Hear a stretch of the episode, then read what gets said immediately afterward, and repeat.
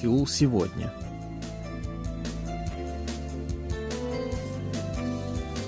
Здравствуйте, уважаемые радиослушатели! В эфире очередной выпуск передачи «Сеул сегодня», в которой мы знакомим вас с жизнью корейцев и событиями, происходящими в Корее. У микрофона Чан, с режиссерским пультом Аня.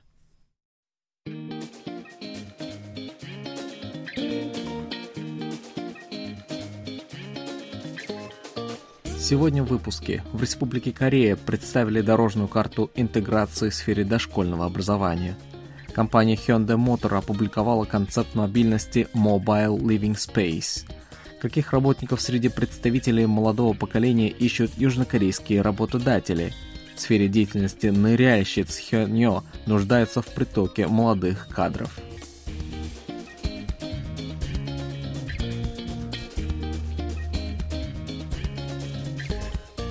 На прошлой неделе в нашем выпуске мы рассказывали об изменении в системе выплат детских пособий. Сегодня в начале передачи еще одна новость, которая касается помощи детям, но на этот раз воспитанникам дошкольных образовательных учреждений. Такие учреждения представлены двумя типами – Ючивон и Ориниджип, и оба можно перевести как детский сад. В Ючивон принимаются дети в возрасте от 3 до 5 лет. Учреждение подчиняется Министерству образования, и основной упор в нем делается на подготовку к поступлению в начальную школу. Для этого проводятся ежедневные занятия с 9 утра до 3 часов дня, после которых дети могут остаться до вечера. Что касается второго типа учреждений, Ориничип, то в него также принимаются дети до 5 лет. При этом нижняя возрастная планка отсутствует. В отличие от первого типа, Оринежип подчиняется другому ведомству – Министерству здравоохранения и социального обеспечения. Дети находятся здесь с 9 до 4 часов дня, с возможностью остаться до вечера. Основной упор делается не столько на образовательную подготовку, сколько на сам процесс ухода за детьми и их воспитание. К 2025 году эти два дошкольных учреждения будут объединены в одно. Об этом рассказал министр образования страны Ли Джу Хо. Ранее было известно о планах провести интеграцию в системе образования и ухода за детьми дошкольного возраста. Однако конкретные меры не назывались, и вот теперь представлен конкретный план действий. По словам министра, речь не идет об объединении двух учреждений Ючивон и Ориниджип в его стандартном понимании. Будущая интеграция предполагает создание нового типа дошкольного образования, который должен вобрать в себя лучшие стороны прежних учреждений – Согласно представленной дорожной карте, первый этап интеграции планируется начать уже в этом году. Он преследует две главные цели. Первая заключается в создании основы для будущей интеграции, вторая – в устранении разницы между двумя типами учреждений. В большинстве своем она вызвана разными уровнями финансирования. Так Ючивон, подчиняющийся Министерству образования в 2022 году, получил финансирование в размере 4 миллиардов долларов – в то же время Орини Джип, находящийся во ведении Министерства здравоохранения и социального обеспечения, получил сумму в два раза больше. В связи с этим существуют некоторые различия в сфере питания, образования, времени пребывания детей в этих учреждениях. Несколько департаментов образования приступят к решению этих задач уже во втором полугодии. Вместе с этим правительство намерено оказать финансовую помощь родителям в воспитании детей, Нынешнее законодательство гарантирует бесплатное дошкольное образование и воспитание для детей в возрасте до двух лет. Начиная с трехлетнего возраста необходимо вносить определенную плату. Сейчас родители получают денежные выплаты в размере 230 долларов на одного ребенка. В среднем по стране приходится доплачивать к этой сумме еще 110 долларов. Власти намерены увеличить размер выплат, чтобы снизить финансовое бремя родителей. Точный размер суммы будет определен позднее – Известно лишь, что первыми увеличенную сумму выплат с 2024 года получат родители пятилетних детей. Увеличение выплат на детей с 3 до 4 лет планируется провести в последующие два года. Интегрированная система дошкольного учреждения также предполагает увеличение финансирования из госбюджета. Как было сказано ранее, нынешние два типа дошкольных учреждений в прошлом году получили в общей сложности 12 миллиардов долларов. После их объединения потребность в увеличении бюджета составит чуть больше 2 миллиардов долларов в год. В основном средства потребуются на решение таких проблем, как улучшение условий работы воспитателей и учителей. Весь процесс будет находиться в ведении комиссии по вопросам интеграции в системе образования и ухода за детьми дошкольного возраста. Ее председателем является министр образования Ли Джу Хо. В комиссию войдут представители правительства, объединения учителей, научно-исследовательских институтов, местных органов власти, департаментов образования, эксперты и родители.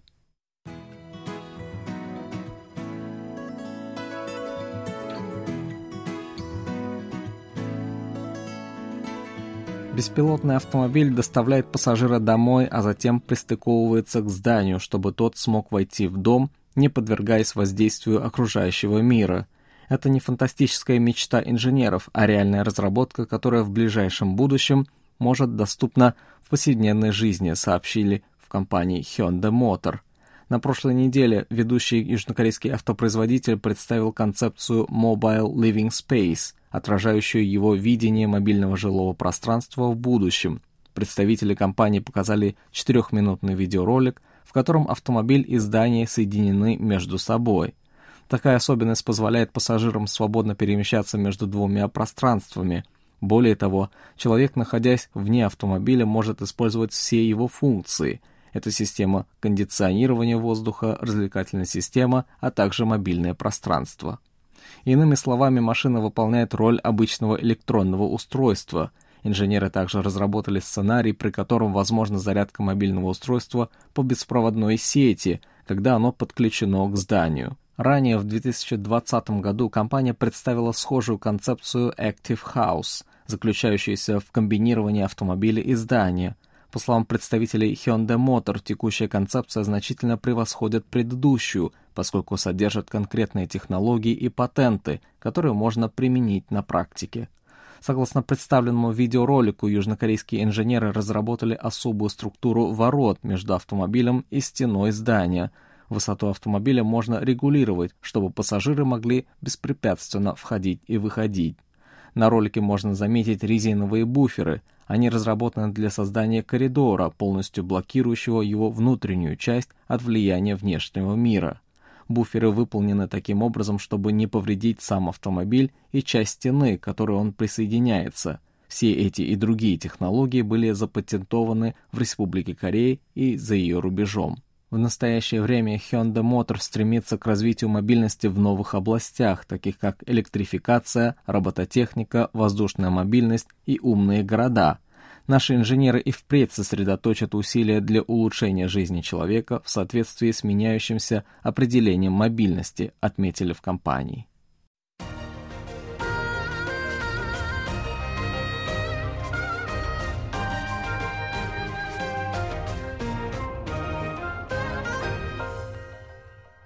KBS World Radio. В Корее широко распространено выражение «поколение МЗ». Под ним обычно понимают молодых людей, родившихся в период с 80-х по начало 2000-х годов. Молодые работники сейчас больше времени уделяют своей жизни. Для этого они стараются не задерживаться на работе, по возможности не посещают корпоративы. Некоторые из них предпочитают работать в наушниках, слушая музыку. В целом они существенно отличаются от поколения своих родителей. Явным преимуществом по отношению к более старшим коллегам является креативность. Развитое творческое мышление поколения МЗ во многом связано с их стремлением к свободе действий, выходу из рамок. В конце нулевых креативность считалась главным фактором при отборе новых сотрудников южнокорейскими работодателями. В то время она даже ставилась выше профессиональных качеств кандидатов но в последнее время критерии отбора сотрудников изменились. Сегодня самым важным качеством считается ответственность работника. На втором и третьем местах готовность бросить вызов трудностям и умение общаться с другими людьми. Креативность занимает лишь четвертое место. Такие результаты представила Корейская торгово-промышленная палата, проанализировав информацию на сайтах 100 крупнейших компаний страны, Кроме указанных четырех качеств, важным считается следование собственным принципам, возможность доверять человеку. Далее по списку профессиональные качества и страсть к работе. Последнее место занимает вклад в развитие общества. Эта категория, кстати, появилась совсем недавно. Возможно, в следующий раз она займет более высокое положение. Из всех качеств особое внимание привлекает ответственность. В 2008 году она занимала восьмое место из десяти. В 2013 году она поднялась на вторую строчку. Но в 2018 году потеряла свои позиции, опустившись на пятое место. В этом же году ответственность поднялась на первую строчку. По результатам исследования выяснилось, что ответственность очень важна для компаний в сфере торговли и перевозок. Нарастающая активность представителей поколения МЗ внесла серьезные изменения в южнокорейский рынок труда, подчеркивают в торгово-промышленной палате. В компаниях вводится плоская или горизонтальная организационная структура. Это такой способ управления компанией, который предполагает минимизацию уровней в управленческой иерархии. Проще говоря, это структура, в которой почти или вообще нет среднего управленческого звена. Среди других нововведений принцип справедливого распределения, устранения почти изживших себя практик и тому подобное. В то же время работодатели стали требовать от молодых сотрудников ответственности перед коллективом. Что касается снижения важности профессиональных качеств, то этому есть простое объяснение. Кандидаты, подавая заявку на ту или иную вакансию, уже обладают необходимой компетенцией для выполнения соответствующих задач – по этой причине нет необходимости подчеркивать важность профессиональных качеств при отборе новых сотрудников. Торгово-промышленная палата проводит данное исследование каждые пять лет. Следующие результаты будут представлены в 2028 году.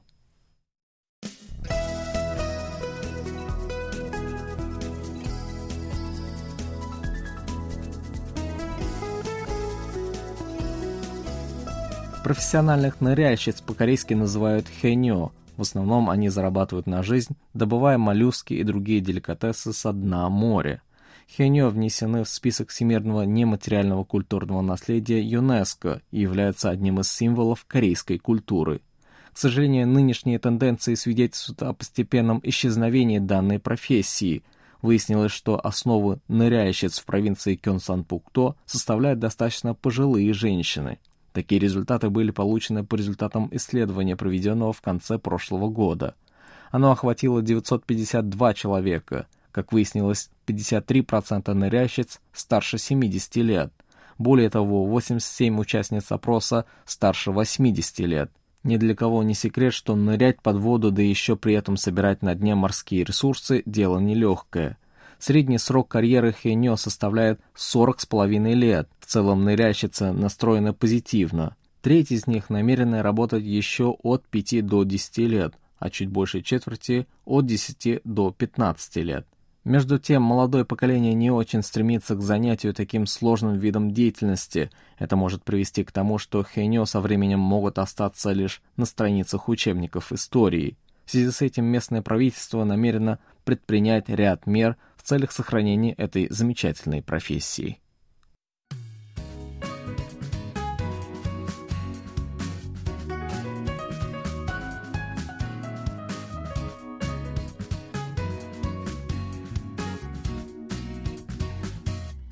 На этом у меня на сегодня все. Спасибо за внимание. Оставайтесь с нами.